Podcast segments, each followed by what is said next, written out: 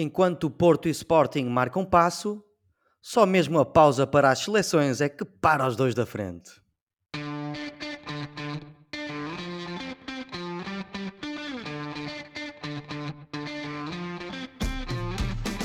Bem-vindos a mais uma emissão dos Meninos de Ouro, o programa para quem gosta de bola e que está disponível todas as terças-feiras no Spotify, Apple Podcasts, Google Podcasts e em todas as plataformas onde se pode ouvir e descarregar podcasts.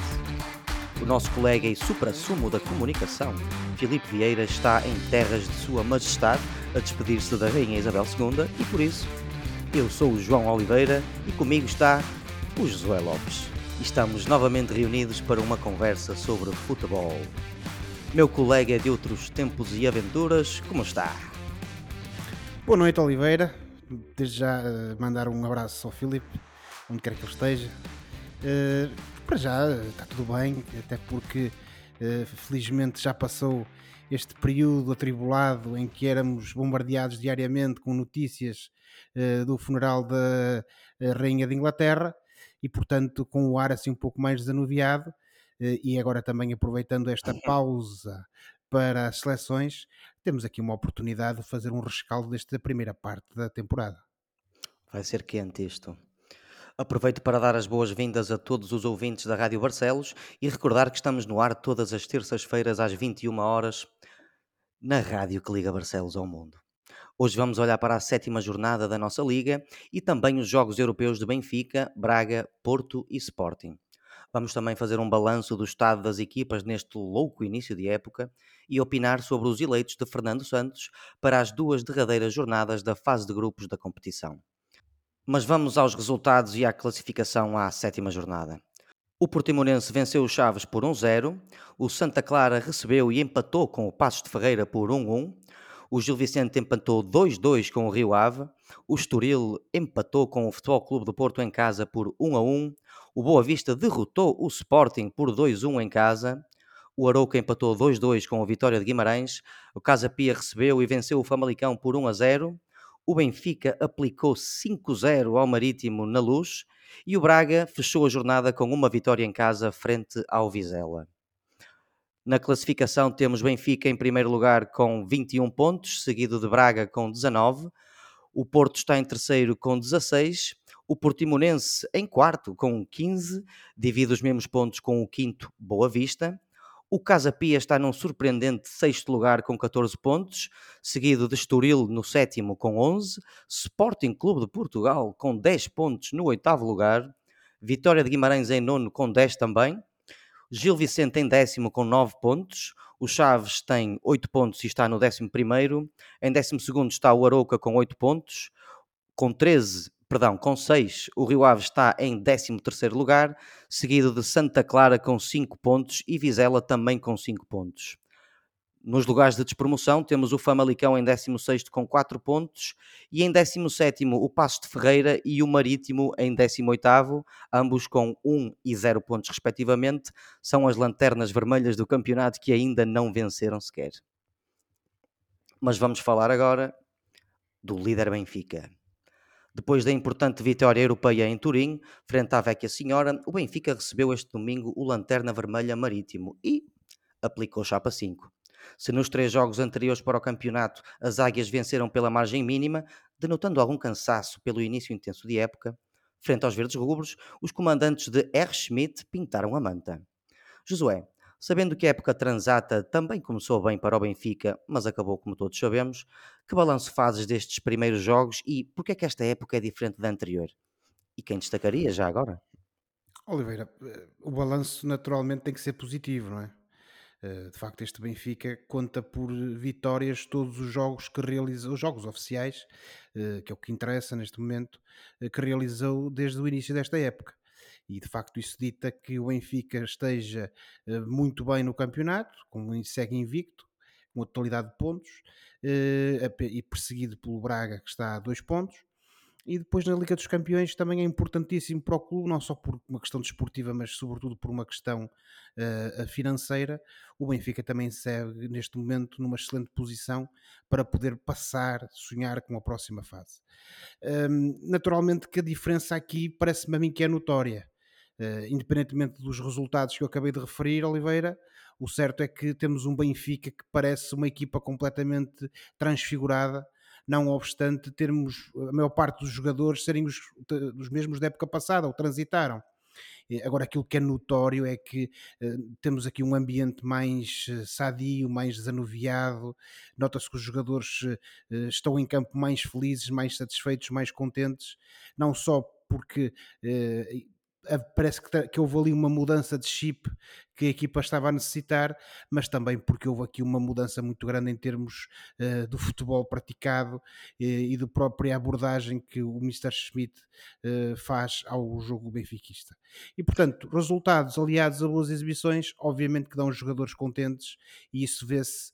E o Benfica, contra, já, já o tinha feito na, no do, do, do correr da semana contra a Juventus, em que fez uma boa exibição e conseguiu aliar isso um bom resultado, e contra o Marítimo, mais uma vez o Benfica, ainda que Marítimo, infelizmente este ano, como referiste há pouco, não esteja a ser grande oposição, mas o certo é que tivemos um Benfica muito forte, que não deu qualquer hipótese, aplicando sempre aquela pressão alta que o Mr. Schmidt gosta de ver os seus jogadores um, a, a, recorrer, e portanto tivemos esses cinco golos, um resultado sem apelo nem agravo, uh, que de facto acabaram por, eh, por uh, transmitir a verdadeira superioridade do Benfica ao longo de toda a partida, num marítimo praticamente inexistente que parecia que estava mesmo ali só a picar o ponto.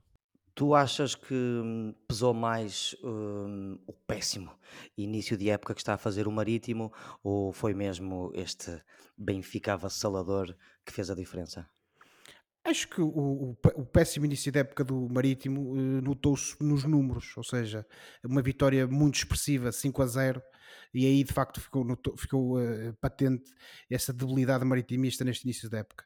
Mas uh, por outro lado, e não podemos tirar aqui mérito ao Benfica, se esses números apareceram porque o Marítimo uh, tem estado mal, uh, o certo é que o Benfica contribuiu para que existissem as oportunidades que depois acabaram por ser transformadas em golos. este Benfica de pressão alta é um Benfica contra o qual é muito difícil de jogar. as equipas têm muitas dificuldades em adaptar-se a este estilo do Benfica e quando essa pressão sai bem e depois os jogadores conseguem ligar uh, uh, os, as jogadas e o futebol lá na frente, isso nota-se o Benfica aparece não raras vezes junto da, da, da área do, uh, do, do, adversário e também não raras vezes consegue materializar essa superioridade em golos. Eu ia-te fazer a pergunta do quem destacas e, e faço-te faço porque eu próprio tenho dificuldades em destacar aqueles que têm sido os melhores jogadores do Benfica. Este miúdo Rui Silva, de 18 aninhos, está a fazer exibições. António, eh, António Silva Oliveira. Eu não disse António, peço desculpa. O, o, o António Silva, uh, pá, e eu repito, tem 18 aninhos, uh, está a fazer um início de época espetacular. O próprio Rafa subiu de rendimento. O Neres é um jogador que eu ainda não percebi como é que ele foi parar ao Benfica. É um jogador espantoso. Temos um Gonçalo Ramos a pedir seleção. Portanto, eu, eu que tenho dificuldades, pergunto-te a ti caro colega, quem é que tu destacarias? E, e não, não, não digas o Roger Schmidt, porque nós já sabemos os méritos dele, não é? Eu acho que tem que destacar o. o aqui, é-me difícil de, destacar do, um, apenas um jogador e eu vou-te dizer porquê. Sim, sim, uh, concordo, contigo, concordo contigo para já a revelação está a ser o António Silva, pelo que tem jogado com a, com a tenra idade que tem, mas uh, eu tenho que destacar aqui uh, este ressurgimento do, uh, do Rafa, que é um jogador com muita qualidade. E quando está bem, uh, tem um impacto muito grande no andamento do, do futebol encarnado. E ele que agora, também, uh, e vamos falar sobre isso mais tarde, é ele mais agora adiante. Vai vai ter mais tempo para dedicar ao Benfica, não é? Exatamente, vai se dedicar a 100% ao Benfica, diz ele. Mas tem que destacar. Velho, já, tem, já tem 29 anos, está a ficar velho. tem, tem que destacar o Rafa, essa melhoria que tem tido um impacto muito grande no futebol do Benfica, mas também tem que destacar uma contratação que é o, uh, o Enzo Fernandes, que é um jogador de qualidade incrível. Uh, a semelhança do que tu disseste há pouco do Neres, também não se compreende como é que veio parar ao Benfica, mas o certo é que assim foi. É jogador do Benfica, veremos por quanto tempo, mas enquanto cá estiver, uh, tem qualidade mais que suficiente, como tem demonstrado, para ter também um contributo muito, muito importante uh, naquilo que é o futebol encarnado. Hum, ainda no capítulo dos centrais, eh, ainda falta o Veríssimo, não é? Sim, isso vai ser uma dor de cabeça positiva para o Mr. Schmidt. Veremos em que forma é que ele regressa e se de facto vai dar ali luta uh, ao Otamendi e ao António Silva e uh, para uh, ali um lugar na defesa benfiquista. E só um último apontamento deste Enzo. Não só ele é parecido no estilo de jogo, como é igual no nome ao outro Enzo, que aqui uns aninhos jogou no Benfica. Mas... O Benfica tem tido sorte com os Enzos que vai cá bem parar. É verdade. Vamos então avançar e vamos passar para o vice-líder. Portanto, o Braga não desarma. Na ressaca da vitória suada frente aos alemães do União Berlim, em casa para a Liga Europa, os arsenalistas receberam os atrevidos vizelenses de Álvaro Pacheco e tiveram mais uma vitória suada, com dois golos marcados nos últimos minutos por Vitinha e pelo inevitável e muito amado em Lisboa, Ricardo Horta. Josué, quando parece que vão finalmente vacilar e perder pontos, os homens de Artur Jorge cerram os dentes e acabam por ganhar, não é? Ou acabam a ganhar. O, o treinador, creio eu, uh, dizes-me tu se concordas, tem feito uma boa gestão da equipa de jogo para jogo e fica a sensação de que este Braga tem tido soluções sempre para desbloquear qualquer jogo assim mais complicado. Portanto, a minha pergunta para ti é: até onde é que os braguistas podem sonhar esta época, Sr. Lopes? Ó Sr. Oliveira, eu, ao contrário de ti, que continuas aí muito hesitante em eh, reconhecer este Braga perfil de candidato uh, para, para, ao título, eu acho que este Braga já mostrou neste início de temporada que, obviamente, ainda há muito pela frente, como dizia o Mr. Schmidt, ainda. exatamente, como dizia o Mr. Schmidt no final da, do jogo do Benfica. Uh, mas este Braga tem mostrado muita qualidade tem mostrado soluções, o que é sempre muito importante no, no, no longo prazo, e uh, nota-se que há ali um futebol, há ali uma, um, uma estrutura de pensamento futebolístico, por assim dizer, do Mr. Arthur Jorge, que os jogadores encarnam e que conseguem aplicar em campo e nunca desistem nem nunca vacilam. Uh, e isso foi visível, a meu ver, no jogo contra o Vizela, porque ainda que as coisas a espaços não estivessem a correr bem e a sair bem ao Braga e que estivesse complicado desarmar a equipa vizelense, o certo é que o Braga nunca se desviou da sua, da sua estratégia e no final isso efetivamente acabou por compensar e o Braga acabou por conseguir marcar esses dois golos. Agora, Oliveira, é a minha vez é de fazer essa pergunta a ti tu que és o braguista aqui de serviço, quer dizer, este teu Braga, o que é que tens a dizer também deste início de, de, de, de campanha? Até onde é que este teu Braga pode ir, não é?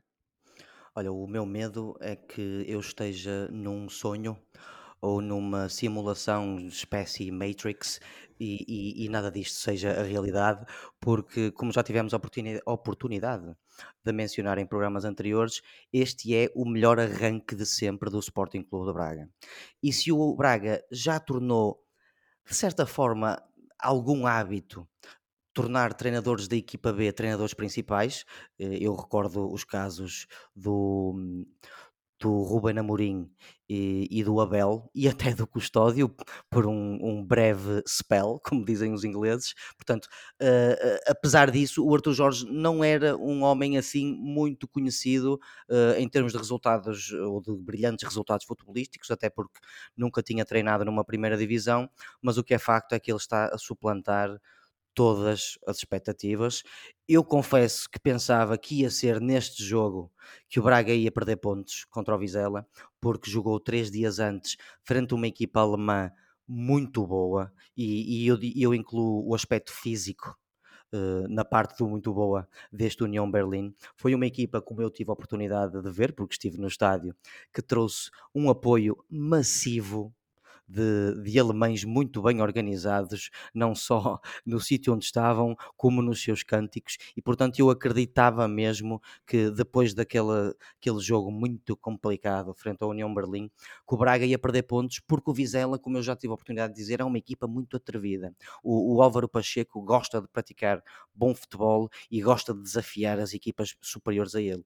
O, o Braga fez uma primeira parte bastante boa, em que o, o, o Vizela tudo o que pôde fazer foi mais ou menos aguentar mas depois o Vizela até melhorou e deu boa réplica na segunda parte. Chegados ao final dos minutos 70 e tal, início de 80, eu, eu confesso que pensei que ia ser desta que o, que o Braga ia, ia perder pontos, mas não, ao minuto 82 o Vitinha, que entrou uns minutos antes, o nosso touro de cabeça, uh, acabou a, a marcar um golo e a oferecer outro por sinal, um golaço do, do Ricardo Horta. E portanto, para te dizer que tudo isto parece ser um sonho e eu recuso-me, recuso-me a dizer que o Braga é ainda candidato, Josué. Então, Oliveira, não reconhece, homem, reconhece, se calhar é desta. Se calhar é nada desta. disso, nada disso. Sim, eh, mas... eu, eu, espero, eu espero chegar ao fim da época e, e, e, e poder dar o cognome de rei ao Arthur Jorge, porque ficaria Era isso que eu tinha a perguntar, Oliveira, era se já perdestes, eh, já perdeste todas essas eh, reservas que tinhas sobre o novo treinador do Braga. Caro colega, é o que eu te estou a dizer, ainda não perdi as reservas, porque ainda não acredito que isto é a realidade, ainda acho que isto é capaz de ser uma realidade Matrix. Um, mas vamos dar-lhe mais alguns jogos. Eu creio que era muito importante o Braga ir para esta pausa uh, motivado e confiante com o facto de ainda não ter perdido e de ter ganho até este último jogo uh, em, em, em, Vizela. E isso foi muito bom o Braga ter conseguido, porque manteve a distância de dois pontos para o primeiro lugar e, como todos nós sabemos, conseguiu afastar-se um, um, pouco mais de, de equipas como o Sporting, como o Porto e, por que não, de outras como, como o Guimarães, por exemplo, e como o Gil Vicente, que não conseguiram ganhar uh, esta época. E agora faço-te eu a pergunta, Oliveira: quem é que destacas na equipa do Braga até agora? É complicadíssimo destacar até agora uh, na equipa do Braga. O, o, o, Vitinha parece continuar na sua curva ascendente. O Banza, nunca pensei que ele saísse melhor do que a encomenda. É um autêntico caçador furtivo e fica já o cognome: o caçador furtivo. Por, Temos... por, falar, por falar em alcunhas, tu queres o, o, o, uh, o nosso uh, alcunhador, digamos assim, oficial. Hoje li nas redes sociais de, de um canal televisivo de desporto em Portugal uh, que já há quem chame ao Vitinha o Alan da Pedreira. O que é que tens a dizer? precisava de quantos centímetros? Para aí mais 20, não é? É, e mais umas dezenas de golos, se calhar. E, eu acho que assim, as pessoas não têm que ficar eh, nem ofendidas, nem, nem demasiadamente excitadas com este tipo de comparação, não deixa de ter a sua piada e eles de facto têm uma característica, característica em comum que é eles são jogadores muito agressivos e são jogadores que usam muito o corpo para, enfim, para marcar golos, para fazer assistências, para ajudar a equipa. Embora o Vitinha parece um bom jogador que toca mais vezes na bola do que. Eh, e eu, eu vi uma estatística, um dos últimos jogos do Haaland, em que ele creio que marcou um golo, ele só tocou na bola sete vezes nesse jogo. Eu não sei se foi já neste último, uh, frente ao, ao Wolverhampton, em que ganharam 3-0, ou se foi no anterior, uh, mas é uma característica engraçada. Seja como for, e devido às diferenças, não é? o, o Vitinha ainda, tem um ainda teria um pouquinho de pedalar para uh, chegar a, aos níveis do Haaland. No entanto, está a chegar para o campeonato português e quem sabe se não, não teremos uma surpresa no Qatar, Josué. Nunca sabe, Oliveira. Olha, abriu uma vaga lá na parte da dianteira uma... da seleção. Portanto, Sim, vamos lá ver. Vamos. São jogadores diferentes. São jogadores, são jogadores diferentes. diferentes. Seria eventualmente para o lugar de um André Silva e, e não esqueçamos que também temos o Gonçalo Ramos, não é? Portanto, volvido uh, a nossa, o nosso périplo, terminado aliás, o nosso périplo pelo segundo, pelo brilhante, podemos dizer para já, segundo lugar do Braga, vamos avançar para pastos menos verdes. Portanto, Porto e Sporting não conseguiram dar seguimento às vitórias da jornada anterior e este fim de semana voltaram a perder pontos na estrada depois da copiosa derrota em casa por 4-0 frente ao Clube Rouge para a Liga dos Campeões, os Dragões empataram no Estoril por 1 a 1, ao soar do gongo, com um penalti, cobrado por Medi Taremi. Já os Leões, depois da impressionante vitória a meio da semana frente aos Spurs de António Conte, foram ao Bessa deixar 3 pontos, perdendo por 2-1 frente aos Boavisteiros de Petit, que com três vitórias seguidas seguem num surpreendente quarto lugar na classificação. Portanto, parabéns por ti para já. Uh, Josué, as perdas que Conceição, e digo perdas entre aspas, uh, que Conceição perdeu ou sofreu no mercado de verão, explicam este arranque irregular do Porto ou só ajudam a explicar? Diz-me o que é que tu pensas. Oliveira, sendo nós espect meros espectadores não tendo aqui nenhuma inside information, nenhuma informação privilegiada, eu apenas te posso responder eh, a segunda opção, ou seja, acho que ajuda muito a, a- explicar aquilo que tem sucedido com o Porto. Uh, efetivamente temos visto um Porto sem soluções, uh, não obstante a tentativa do, do Mr. Conceição de as arranjar, de as tentar encontrar. Uh, isto tem sido notório, uh, não só pelaquela adaptação do PP lateral, uh, pela, pelos jogadores que acabou para hum, que acabaram que tem sido tem, que têm acabado por ser as escolhas para o, o meio-campo do Futebol Clube do Porto, como também já falámos aqui no, no último programa. Agora, eu parece-me a mim é que de facto eh, alguma coisa se passa neste Futebol Clube do Porto que tem que ser prontamente eh, resolvida porque o Porto esteve muito mal e para mim foi uma completa surpresa, eh, porque o, Porto ter um dia pior, isso qualquer equipa tem. Uh, normalmente, dias piores na Liga dos Campeões é coisa que não, não, não costuma assistir ao Porto, usando esta expressão e depois o Porto também eh, vinha não só uh, de resultados uh, positivos, como também teve uma estreia na Liga dos Campeões que de, deveria e poderia ter dado em vitória na casa do Atlético de Madrid e infelizmente tal não sucedeu. e essa mas... até terá sido uma das melhores exibições Exatamente, era, era isso mesmo que eu... esta época, não é? Era isso mesmo que eu ia concluir. Eh, era, era com isso, é que foi das melhores exibições do Porto. Nós, eh, na semana passada, até eh, abordamos o tema e dissemos que nos parecia que este Porto estava numa fase ascendente. referimos que dava a sensação que o, o, o, o Mr. Conceição tinha encontrado aqui, mais uma vez, a, a solução para as perdas de jogadores no defeso mas o certo é que estes dois jogos deitaram completamente a perder essa nossa teoria da semana passada.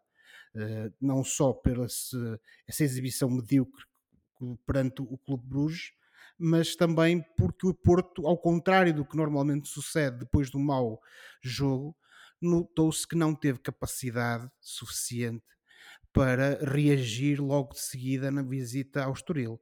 Obviamente que não podemos estar aqui a, a tirar uh, a tirar mérito ao Estoril. Uh, o Estoril é uma equipa, o Estoril de Nelson Veríssimo é uma equipa que gosta de jogar futebol, gosta de jogar, uh, de ter um, uma, uma, uma, participação positiva na partida. Tem, Mas tem sido que o notório. também gosta. Exatamente. Isso tem sido um belo jogo. Exatamente. O Estoril fez um belo jogo. Uh, efetivamente desde o início uh, que, que, vimos um Estoril uh, bastante uh, aguerrido e pressionante e a querer encostar o, o Porto às cordas. E isso ficou claro depois dali de um início um, algo tremido, periclitante por parte do Estoril, isso depois notou-se um crescendo do Estoril na partida que culminou precisamente com o golo do Tiago Gouveia ao minuto 41 Agora, o Porto depois tentou reagir, uh, foi criando perigo na segunda parte, esteve várias vezes perto do, do golo, uh, mas acabou por ter que ser o, o abre-latas do costume, o penalti do Taremi, a conseguir uh, esse empate. Agora, fica mais uma vez aqui uma, uma pálida imagem, parece-me a mim, do, do Futebol Clube do Porto. Veremos o que é que o Mr. Conceição vai conseguir fazer no futuro relativamente a este Futebol Clube do Porto, mas que há aqui muitos problemas para resolver, não há dúvida. E há claramente jogadores que o Mr. Conceição tem, tem, uh, tem utilizado que não me parece que tenham a melhor qualidade para, para o plantel do Futebol Clube do Porto e depois há outra coisa que eu, também eu, é eu, eu, diria, eu diria que os dois centrais, o Fábio Cardoso e, o, e mesmo o David Carmo uh, fizeram dois jogos, fizeram um jogo aliás uh, fraco, uh, terão sido dos elementos em pior rendimento, não? Eventualmente, eh, a defesa do Porto de facto não tem mostrado, não o fez contra o Clube Bruges, mas também contra o Estoril também deixou bastante a desejar. Agora, naturalmente, que no caso do David Carmo, que é um jogador ao qual nós reconhecemos qualidade, falta também esta adaptação ao, ao, eh, ao Futebol Clube do Porto. No caso do Fábio Cardoso, parece-me a mim que é um elemento uh, a menos, digamos assim, e sobretudo quando é encarregue de substituir o, o enorme Pep uh, e depois isso, e essa voz, a falta dessa voz do Pep na defesa do Futebol do Porto uh, também é, é, é, notória quando, quando tal sucede. Agora, como eu estava a dizer, Oliveira, e só para concluir, eu acho que depois também há aqui uma coisa que é bastante preocupante e que também deve ser objeto de, de contemplação por parte do, do, do, da equipa técnica do Porto, da sua administração e também da, por parte dos adeptos. É que olha-se para o, o, o banco do Futebol Clube do Porto e não existem lá soluções. E não só não existem soluções, como olhamos para um misto de jogadores jovens, inexperientes, com outros que me parece a mim de, de qualidade relativamente duvidosa. Olha, portanto, entrou, entrou, só para te dizer, entrou o Namazo, o Martínez, o Grujic e o Galeno e o Verón em campo. O Vendel, o Costa, o Ramos e o Marcano ficaram no banco. O que te parece este banco? Pois, o problema é mesmo esse, é que, e supostamente tu dizes assim, bem, mas o, o Galeno, jogador que custou vários milhões, o Verón, jogador que era apelidado de craque, também custou vários milhões, uh, mas depois eles nunca são solução para a equipa do Futebol Clube do Porto. E não será por acaso que o Mr. Conceição eh, repetidamente os deixa no banco. Depois há casos de, de rotação, nomeadamente entre o Martinez e o Evan Nilsson, que normalmente eh, acabam sempre por, por, por, rodar. Portanto, não é, não é de todo surpreendente ver um ou outro no banco, eh, sobretudo quando temos aqui uma rápida sucessão de jogos. Eh, agora, há outros jogadores que tu referiste, que me parece a mim, que quer pela sua juventude, quer pela, falta de qualidade, digamos assim, que têm demonstrado ao longo do, do, do, tempo, que não são solução para este Futebol do Porto. E, portanto, eh, ao contrário do que aconteceu nos últimos anos, e pelo menos até ver, e aqui tenho, tenho que dar a mão à palmatória, porque há uma semana uh, eu pensei que não seria o caso, mas efetivamente é. Acho que o Mister Conceição ainda não encontrou essa alternativa, ainda não encontrou essa solução, e, portanto, vai ter que ter aqui alguma. vai ter que sacar aqui mais um coelho da cartola eh, tem tentado, mas ainda não conseguiu, porque efetivamente o, eh, o, o Porto eh, ainda está muito abaixo daquilo que normalmente nos tem habituado. Vamos avançar então para os nossos Sportinguistas. Um, quanto ao Sporting, como explicar, se é que é possível, Josué, uh, exibições bem conseguidas frente a equipas complicadas como o Frankfurt e Spurs, alternadas com derrotas frente a adversários bem mais acessíveis na Liga Portuguesa? Como é que isto é possível, Josué? Eu acho que aqui o, o, uh, o, uh, o Boa Vista foi bastante inteligente na forma como abordou a partida Uh, o, acho que o Sporting, acima de tudo, o, o Sporting uh, acusou cansaço, parece-me a mim, acusou o esforço físico do jogo contra o Tottenham, que foi um jogo de altíssima rotação, um jogo bastante intenso, e sobretudo os jogadores da frente que foram determinantes na, no jogo contra o Tottenham, nomeadamente o Trincão, o Edwards e, e o Pote, estiveram desaparecidos em combate, como se costuma dizer.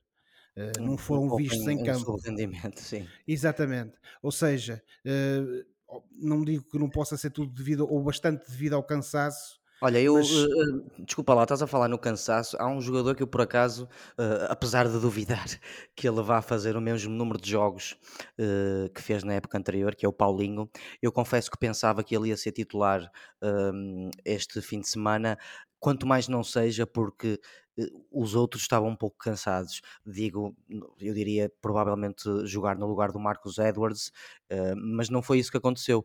O Marcos Edwards foi titular e o Paulinho, eu creio que só entrou mais ou menos a 15 minutos do fim, ou 15, 20 minutos do fim, e confesso que isso surpreendeu-me.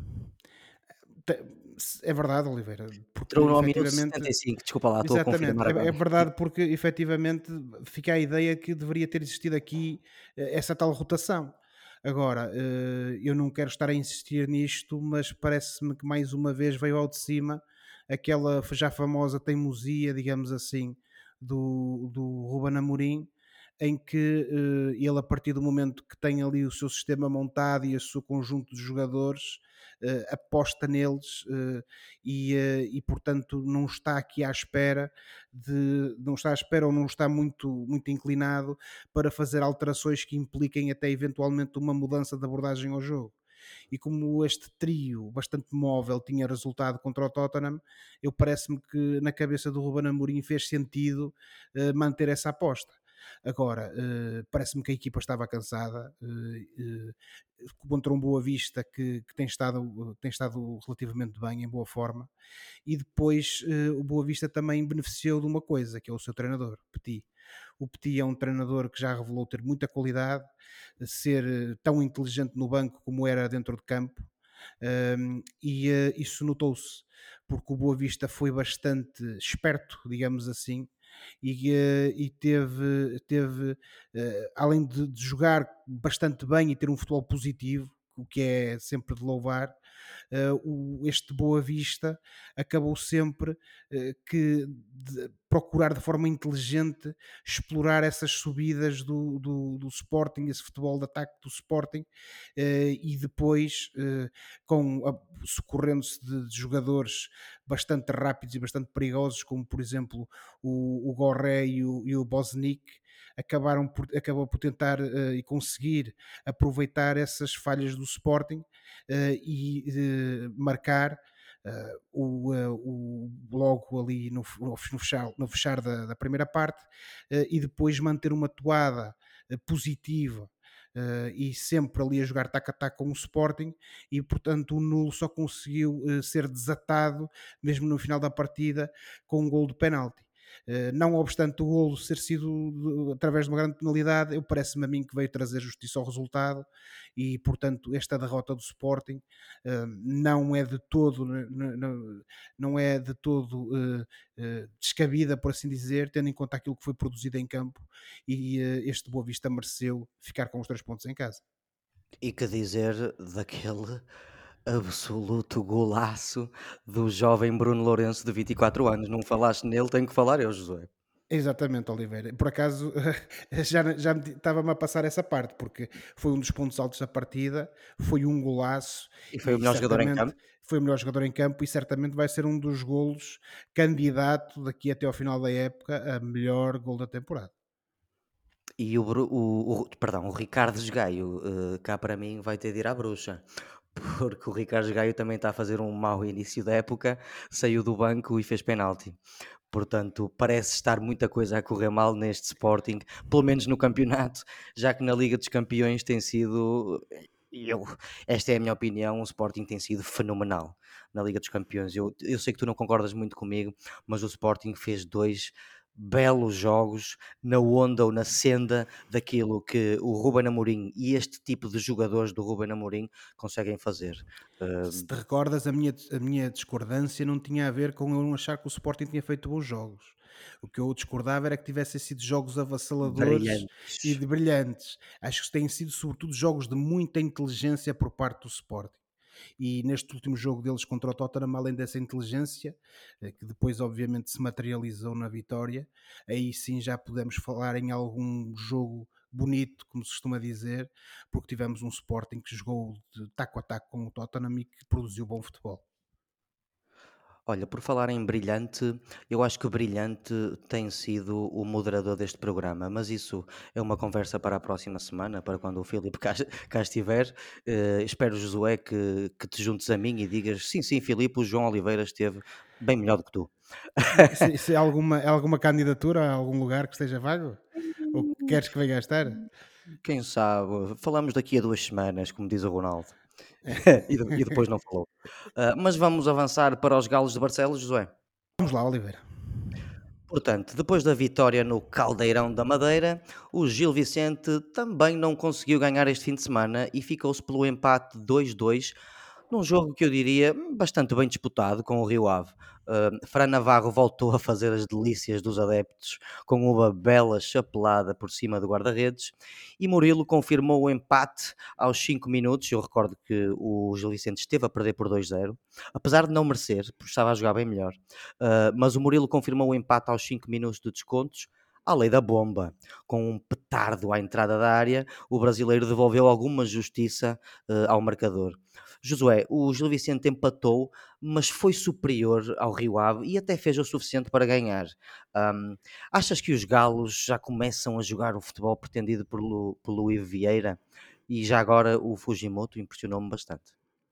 O Fujimoto, mais uma vez, tem sido um, dos jogadores eh, pela positiva no, no plantel do Gil Vicente e eh, esta época também está a ser uma das forças motrizes em termos ofensivos.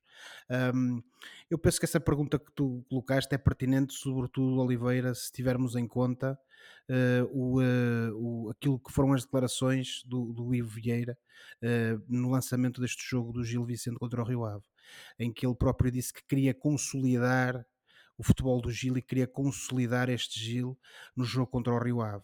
Ou seja, o Gil começa a mostrar eh, evolução dentro daquilo que é o pretendido por parte do Ivo Vieira e eh, demonstrou essa, essa- isso na, na Madeira. O, o Gil Eh, teve momentos de eh, este fim de semana de muito bom futebol e exatamente. oportunidades de golo que só não entraram porque o guarda-redes do Rio Ave, Fez uma grande ser, exibição. dar a mão à palmatória, fez uma grande exibição. Fez uma grande exibição e obviamente que depois o Rio Ave também soube aproveitar eh, as falhas do, do Gil Vicente, que também foram algumas, e soube efetivamente, aproveitando esses- essas desatenções, eh, capitalizar e marcar aqueles dois golos. Agora, que aquela vantagem de 2 a 0, não obstante aquilo que foi dito pelos jogadores e pelo, pelo, pelo treinador do Rio Ave, com todo o respeito, que foi dizer que, que o, que o Rio Ave é que merecia ter ganho o jogo, eu penso que não vimos o- a mesma partida. Uh, efetivamente, o Gil Vicente no global foi melhor, fez uh, uma excelente partida. Como tu disseste, teve momentos ali de absoluto brilhantismo. Uh, agora, mais uma vez, aquilo que também falhou foi a parte da concretização. Uh, tivemos aquele golaço do Fran Navarro, da Brisa de Valência, que, que, que permitiu reduzir a, a vantagem do Rio Ave num momento importante da partida, e depois aí sim, além da bomba, o Murilo um gol que foi especial porque marcou o regresso dele aos golos após uma lesão muito prolongada. Uh, conseguiu o, o, empate e conseguiu efetivamente que o Gil pudesse uh, sair, sair, ou neste caso ficar em casa com um ponto, repor alguma justiça no marcador, mas como tu disseste bem, este Gil Vicente, pelo aquilo que fez, pelo aquilo que jogou e pela evolução que tem mostrado, merecia, a meu ver, ter ficado com os três pontos em casa. O Rio Ave foi inteligente, como eu disse, é uma das boas equipas deste campeonato, isso não há dúvidas, mas teve uma abordagem um pouco uh, cínica, por assim dizer, a esta partida, jogando mais ali na, na, na, na, esperar, na espera pelo erro do adversário, Na na retranca. Na retranca, retranca. dizer, faltou-lhe um futebol positivo e, portanto, tendo-lhe faltado esse futebol positivo, eu acho que o Gil Vicente deveria, deveria ter, na minha, na minha ótica, levado, ficado com os três pontos em casa, porque foi claramente a melhor equipa em campo. Vamos então avançar para o motivo pelo qual estão todos os jogadores do campeonato eh, fora do campeonato e alguns deles nas seleções, não é? Que é a Liga das Nações. Mas primeiro, eu quero falar de uma notícia fresquinha que saiu esta semana, que é o avançado do Rafa, o, avançado do Rafa, o avançado do Benfica, Rafa Silva, anunciou a sua retirada da seleção de todos nós, citando razões do foro pessoal. Aos 29 anos, a notícia apanhou toda a gente desprevenida, apesar dos relatos recentes de insatisfação do jogador por não ter mais minutos na seleção. Eu recordo que ele já não jogava há mais de um ano, desde o dia 4 de setembro de 2021, num particular, curiosamente, com o Qatar. Uh, Josué, uh, antes de avançarmos para a lista dos convocados da, do selecionador uh, Fernando Santos, acreditas que o Rafa tomou a decisão, a decisão acertada? Ou pensas que ele ainda tinha muito para dar? Vai fazer falta no Qatar? E já agora, quem achas que será o grande beneficiado desta vaga que fica agora aberta? Oliveira, nós temos por hábito no nosso programa não entrar aqui em grandes uh, conjecturas, digamos assim. E naturalmente que uh, quando o jogador anuncia uh, que vai sair por motivos pessoais e sem elaborar que motivos são esses, resta-nos apenas efetivamente espe especular. o Rafa está num grande momento de forma, como referimos há pouco. portanto, acho que foi com naturalidade que ele foi convocado na, para a seleção. Uh, como tu disseste bem, ele, a última vez que jogou por Portugal já vai há cerca de um ano. Uh, foi um jogador que nunca foi uma, uma escolha, nunca foi alguém a que lhe fossem dados muitos minutos na seleção. Estivesse ele em, em melhor ou pior forma no Benfica.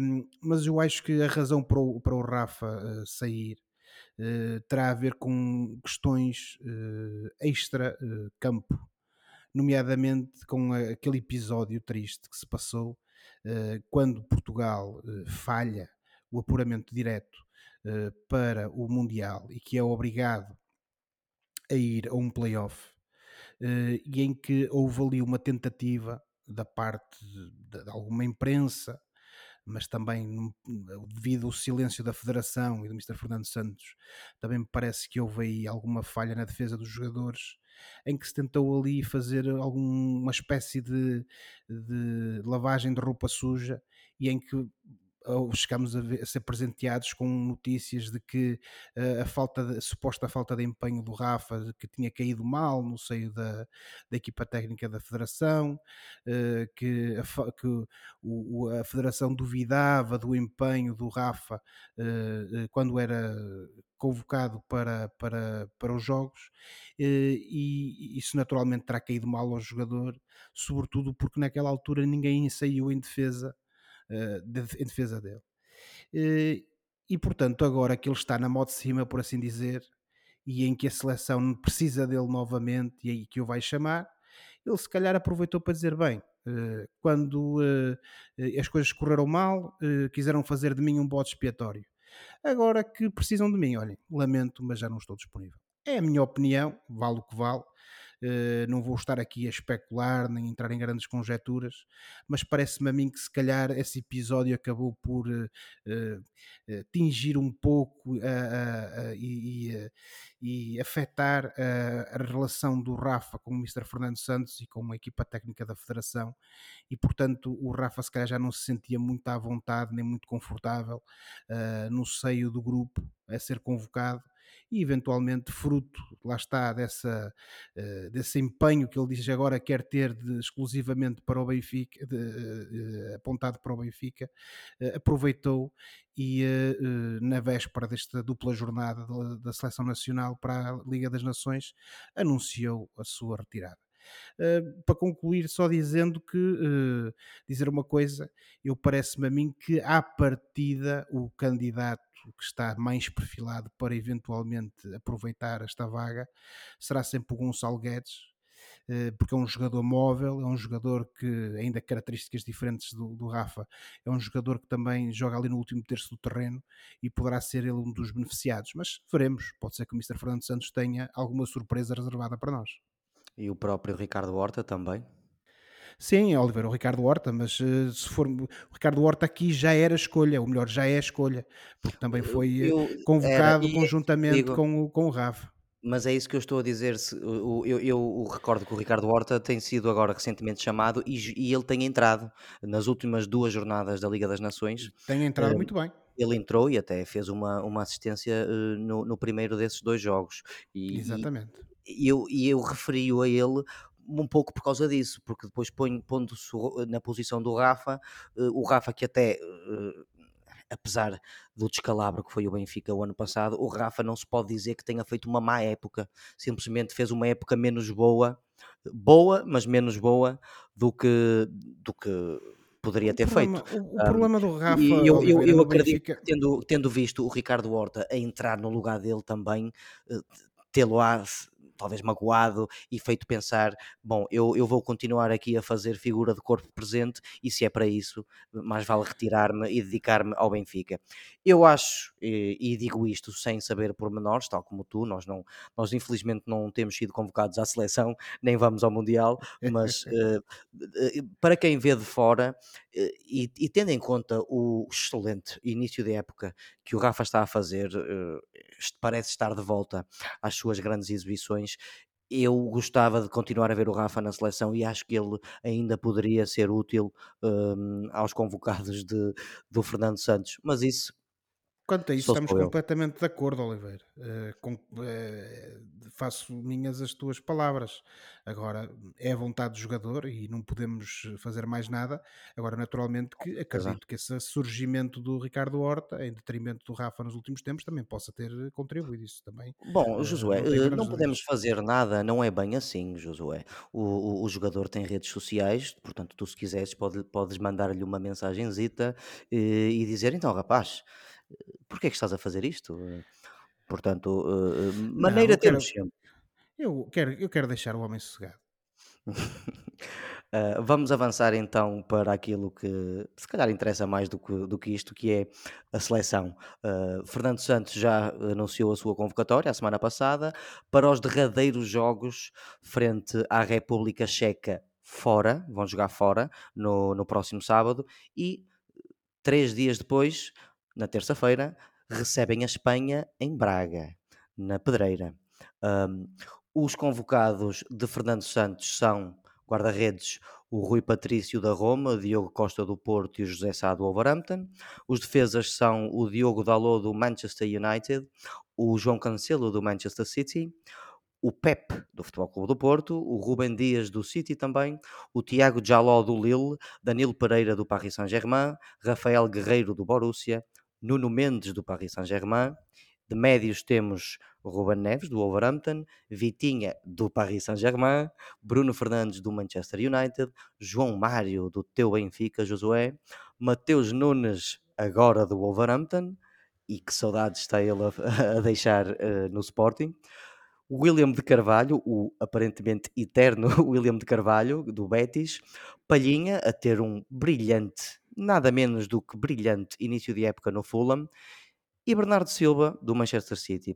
Quanto a avançados, temos o Pedro Neto do Wolverhampton, o João Félix, o Atlético de, perdão, o João Félix do Atlético de Madrid, Diogo Jota do Liverpool, Ricardo Horta do Sporting Clube de Braga, o inevitável e aparentemente também eterno Cristiano Ronaldo do Manchester United, Rafael Leão, o melhor jogador da Série A do ano passado, jogador do Milan, e Rafa Josué. Vamos ver quem vai ser escolhido uh, para substituir o Rafa. E um, apenas, Oliveira, uma pequena correção na tua lista, porque ficamos a saber que o Rafael Guerreiro foi substituído pelo Mário Rui uma vez que estava lesionado. Ah, é verdade, e isto é culpa minha, porque eu sabia disso e esqueci-me completamente. Não, uh, estás perdoado. Olha, eu vou-te vou-te dizer o que me diz um amigo meu. Eu tenho um amigo napolitano di Napoli eh, que até me diz: eh, Amico, io non sono italiano, io sono napolitano. Eh, ao que parece, eh, chamam sarcasticamente il professore a Mário Rui. eh, não gosto muito deles napolitanos, mas isto é só uma pequena curiosidade. Mas a gente gosta. É, olha, a gente gosta do rapaz, pá, é tugão, eh, temos que gostar deles e temos que torcer por eles. Exatamente. Um, o importante é, nós sabemos que destes jogos eh, Portugal tem que pelo menos eh, ganhar à Espanha. Porque não, não se pode esperar que, que a Espanha perca os dois últimos jogos e, hum, portanto, temos que ganhar, não é? Ah, o que é que tu achas, Josué? Eh, tendo em conta que a seleção já não joga há uns dois ou três mesitos, hum, quais são as tuas previsões para estes dois jogos agora da seleção? Oliveira, eu acho que vão ser jogos complicados. Uh, efetivamente, tanto a República Checa como a Espanha, sobretudo a Espanha, são adversários uh, que impõem sempre respeito. Portugal conseguiu fazer um bom resultado no primeiro jogo em junho contra a República Checa, que ganhou por, por 2 a 0, mas uh, esse jogo também mostrou, não obstante essa vantagem portuguesa, que uh, é um adversário duro de roer. E, portanto, a nossa seleção vai ter que estar uh, em muito boa forma para conseguir ultrapassar a República Checa. Como Olha, deixa-me só bem... fazer aqui, desculpa, uma pequena correção. Portugal não, não basta ganhar à Espanha, Portugal tem que também pontuar no jogo anterior frente à República Checa. Exatamente. Portugal perde com a República Checa e a Espanha ganha o, o, o seu respectivo jogo, Portugal está afastado das meias finais. Exatamente, porque não nos podemos esquecer que apenas o primeiro classificado de cada grupo é que passa à próxima fase. Eh, e, portanto, eh, isso vai ser determinante. Não vai haver aqui, como normalmente o engenheiro tem direito, eh, ao, ao, ao playoff de última da hora ou então algum milagre de último momento. E, portanto, Portugal tem que Não há, efetivamente. não há cá, não há cá passagens à rasquinha, senhor Não, Santos. nem, nem, eh, nem playoffs contra a Geórgia que eliminou a. Que eliminou, ou a Arménia, já nem me recordo, que eliminou a pá. Itália. Eh, e E, e portanto, mais, e mais, isto também não vai lá com empates, porque eu recordo não, que fomos campeões europeus a sair de um jogo de grupo com três empates. exatamente, mas pronto, eh, é, é, é o que temos. Eh, agora, como eu estava a dizer, e também para não nos alongarmos muito, parece-me a mim que temos uma, uma seleção que neste momento está em, com, com jogadores disponíveis para, para com muita qualidade para poderem, e que estão em boa forma nos seus clubes, para poderem dar essa ajuda. Eh, há aqui um ou outro nome que não estarão nos seus melhores momentos. Um deles é o Cristiano Ronaldo, sem dúvida, que apesar de convocado, sabemos que não está a atravessar um bom momento no, no Manchester United, eh, mas naturalmente que eh, ele é sempre convocado, ou sempre que quer é convocado, e normalmente também é aposta do Mr. Fernando Santos. Portanto, veremos se é na seleção que temos eh, de volta o melhor Ronaldo. Dito isto, e, e tendo em conta que estes jogadores que foram convocados normalmente acabam por, eh, por constituir a espinha dorsal da nossa seleção, não me parece que a gente vai ter aqui grandes surpresas. Eh, eventualmente poderá haver aqui uma ou outra aposta eh, por parte do Fernando Santos, eh, sobretudo contra a República Checa, mas eh, não me parece a mim que, que tenhamos aqui grandes variações. Agora, que Portugal vai ter que ter muita atitude, vai ter que ter muito espírito de sacrifício e, sobretudo, vamos ter eh, que ter uma equipa que, eh, ao contrário do que tem acontecido nos últimos jogos, seja concretizadora, seja finalizadora, porque eh, lá está. Eh, Todas as meias oportunidades aqui vão ser importantes na tentativa de conseguir eh, estes pontos necessários para ultrapassar a Espanha e ficar em primeiro lugar, E a porque República Checa, desculpa, deixa-me só recordar, apesar de ser quase impossível, a República Checa ainda tem hipóteses de ganhar este grupo. ainda pode sonhar e como pode sonhar temos de ter sempre cuidado com isso. E portanto Portugal vai ter que ter esse esforço, vai ter que ter esse empenho e eh, se não, eh, se não dificilmente conseguiremos alcançar a Espanha no primeiro lugar, sendo que naturalmente esse jogo contra a Espanha será sempre um jogo dificílimo, contra uma equipa fortíssima de primeira linha a nível mundial eh, e portanto teremos que estar na nossa melhor forma, porque caso contrário, Oliveira, parece-me a mim que vai ser mais uma Liga das Nações para inglês ver. Ok, Josué, vamos avançar para o tema final. O que é que tu achas? É, se calhar. Não há muito mais a dizer sobre a seleção. Portanto, em bom jeito de Filipe Vieira, eu digo: está na hora do Fora de Jogo, o momento do programa em que olhamos para o que se passa fora das quatro linhas e oferecemos recomendações ou sugestões aos nossos ouvintes. Josué, diz-me o que é que tens para nós, colega. Olha, Oliveira, eh, desta vez trago um livro. eh, No fundo, é que é um livro de ilustrações. Há um comediante, um, uma co- que lhe quiserem chamar, um, eh, um- o o artista da rádio, eh, de nome eh, Hugo van der Ding, que as pessoas eh, devem conhecer das manhãs da Antena 3 nestes últimos tempos, mas também se dão de recordar dele de uma página que era a, Cavaca no Facebook, ou então a Criada Mal Eh, e uma faceta que o Hugo van der Ding revelou também no- na Criada Mal Criada e na Cavaca foi precisamente a sua, essa sua faceta eh, de eh, desenhador, nomeadamente através de umas tiras, e aqui tiras no sentido da banda desenhada, que ele ia, ia fazendo e que ia desenhando e que ia publicando, onde criou um universo com, com várias personagens, qual delas a mais sarcástica, a mais corrosiva, e em que eh, eh, acabava por nos presentear com eh, umas- um belo humor e com umas belas tiradas. Estamos a falar aqui, por exemplo, de personagens como a Juliana Saavedra, a, a psicanalista que famosamente deixa os pacientes na eh, trampa, digamos assim, eh, a Dona Celeste da Encarnação, que é velha mas moderna, e passando também pelas aventuras da Doutora Messalina, eh, as duas amigas, os dois astronautas eh, e muito mais. E ele lançou, nos últimos dias, um livro que é no fundo uma coleção, uma seleção criteriosa dos melhores e dos piores bonecos de um, de, de um homem que, como ele costuma famosamente dizer, não sabe desenhar, mas que por acaso até se safa a mandar umas bocas. Esse livro, essa coleção chama-se O Lixo na Minha Cabeça, de Hugo van der Ding, porque ele está sempre a dizer que uh, essas tiras só demonstram efetivamente a quantidade de lixo que ele tem na cabeça dele. Uh, ele aqui foi desafiado a fazer então uma coletânea dessas tiras. Uh, eu sou um espectador assíduo desta, desta obra do Hugo van der Ding e, portanto, a minha recomendação uh, nesta esta semana é precisamente esse livro, essa coleção de tiras do Hugo van der Ding, O Lixo na Minha Cabeça. Eu sabia-te uh, admirador ou fã desse Hugo van der Ding, mas nunca pensei que fosse o suficiente para o mencionares num dos nossos programas. Realmente tu gostas bastante do rapaz. Não, mas é, o eu homem ainda, tem talento. Eu, eu confesso que vejo umas tiras dele eh, nas, nas redes sociais e acho alguma piada, gosto das suas piadas parvinhas, mas também confesso que ainda não entrei nesse comboio do Hugo van der Ding. Eu sou mais Diogo Batáguas eh, eh, e o outro tipo, por São, falar noutra coisa. são personagens, são personagens diferentes. Mas lá está, essas tiras de que tu, essas tiras de que tu falas, Oliveira, são precisamente o conteúdo deste livro e desta coleção. Sim, senhor. Vamos então avançar para o João Oliveira, que sou eu. E esta semana. Diz-nos então, uh, Oliveira, qual é que é o teu fora de jogo? amigos, Agora colegas, fui eu a fazer de Filipe.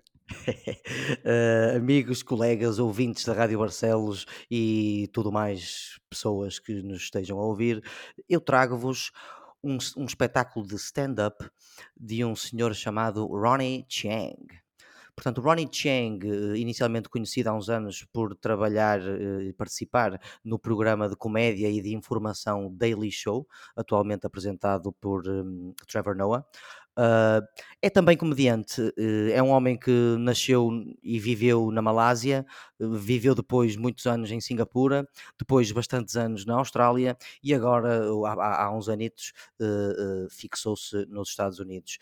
eu gosto do estilo deste comediante, eu repito, ele tem um novo stand-up, repito, não sei se já disse, ele tem um stand-up chamado Speakeasy, que saiu este ano, está na Netflix e é muito próprio do, do seu estilo, onde ele, uh, ele tem um estilo desafiador, parece que tem um estilo zangado, parece que está, como se diz, a mandar vir com toda a gente e fala muito sobre racismo, sendo ele até um homem com uma cara claramente asiática, não é? Se há coisa uh, que, que, essas pessoas sabem é sobre racismo, infelizmente, uh, xenofobia, fala muito sobre a cultura asiática, sobre a cancel culture, tudo lá está num estilo desafiador, parece que zangado e, e, e no final do dia, porque eu gosto muito desse estilo, eu acho muito engraçado. Portanto, temos Speakeasy de Ronnie Chiang, um rapaz de 36 anos, que está disponível na Netflix. Portanto, Josué, por hoje ficamos por aqui. Acho Para a próxima semana é, Desde eu, acho que, eu acho que nós não precisamos do Filipe, muito sinceramente. Eu também acho que não. Uh, talvez uh, trocávamos o Filipe por uh, outra pessoa, nem sei. Ou então ficámos só nós dois. Ficamos, isto, calhar, ficamos só nós dois. Isto, isto parece bastante cozy e bastante aconchegante, é, só nós dois. Parece que sim. Parece falamos, falamos com ele sobre isso para a semana. por hoje, então, ficamos por aqui, como diria o nosso colega Filipe. Para a próxima semana cá estaremos para mais uma conversa sobre futebol e outras coisas. Não se esqueçam que podem subscrever o canal dos Meninos de Ouro, disponível em todas as plataformas onde se pode ouvir ou descarregar podcasts, para serem notificados de cada vez que publicamos uma nova emissão. E quando subscreverem, podem avaliar o programa com 5 estrelas. Já agora, mais uma vez, isto são palavras do Filipe. Podem também entrar em contato connosco enviando um e-mail para os meninos de ouro podcast uh, at gmail.com e seguir-nos no Facebook e no Twitter, uh, já que eu ando lá a fazer posts e estou mesmo mortinho para que interajam comigo e digo-vos que ainda me sinto um pouco sozinho. Portanto, uh, boa semana e bons jogos. Tchau, boa semana. Tchau, agora fala João Pedro. Adeus. Volta depressa, gente.